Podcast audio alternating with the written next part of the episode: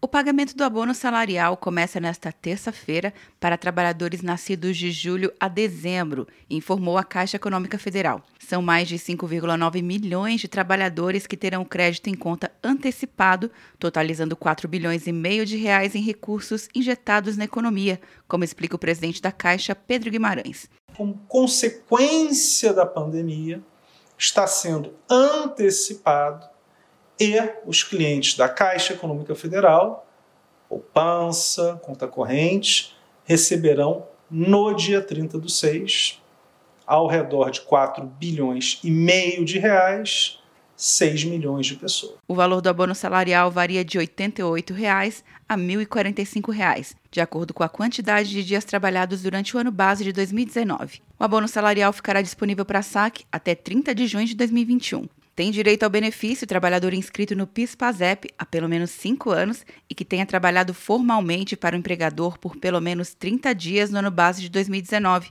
com remuneração mensal média de até dois salários mínimos. O trabalhador com vínculo à empresa ou órgão público possui inscrição PASEP e recebe pagamento pelo Banco do Brasil. Quer um ano sem mensalidade para passar direto em pedágios e estacionamentos? Peça a Veloy agora e dê tchau para as filas. Você ativa a tag, adiciona veículos, controla tudo pelo aplicativo e não paga mensalidade por um ano. É por tempo limitado. Não perca. Veloy. Piscou, passou. De Brasília, Luciana Castro.